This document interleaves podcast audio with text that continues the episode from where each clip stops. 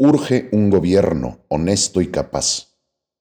Por Diego Fernández de Ceballos, Milenio, 5 de febrero del 2024. Muchos creen que la cancelación del aeropuerto de Texcoco es un hecho que pasó a la historia y que hoy, mal que bien, siguen volando aviones en el Valle de México. Quizá una parte de la memoria colectiva solo recuerde que la cancelación de ese aeropuerto se debió a una consulta pública tramposa y a la supuesta corrupción atribuida oficialmente a las empresas constructoras, las que, por cierto, fueron indemnizadas y recontratadas inmediatamente en las megaobras gubernamentales.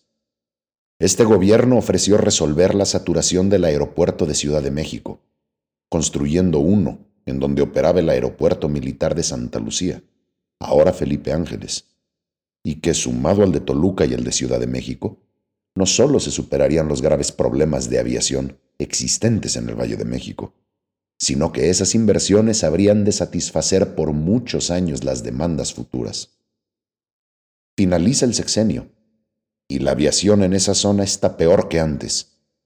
Se ha dilapidado dinero público por más del doble de lo que iba a costar el de Texcoco, y se han tomado decisiones arbitrarias que dañan y seguirán dañando gravemente a los pasajeros y a las líneas aéreas nacionales e internacionales, y continuarán tirándose miles y miles de millones de pesos con cargo a los contribuyentes mientras continúen esas aberraciones.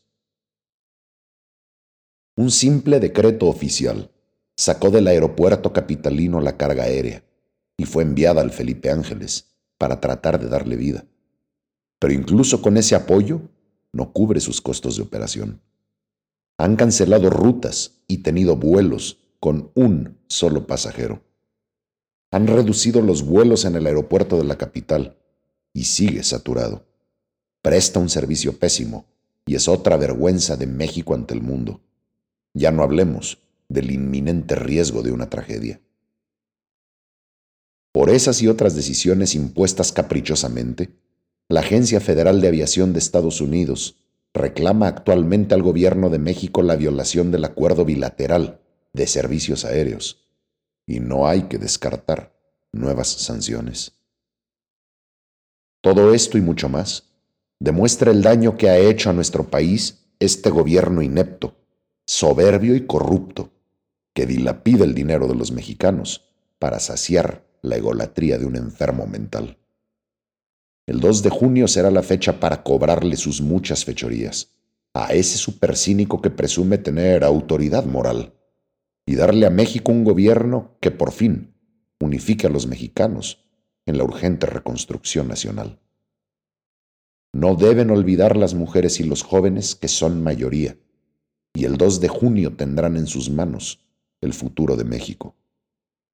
Osdata, fui mencionado de nuevo en la conferencia marranera ahora por la exoneración de Juan Collado, y se injurió, otra vez, al Poder Judicial.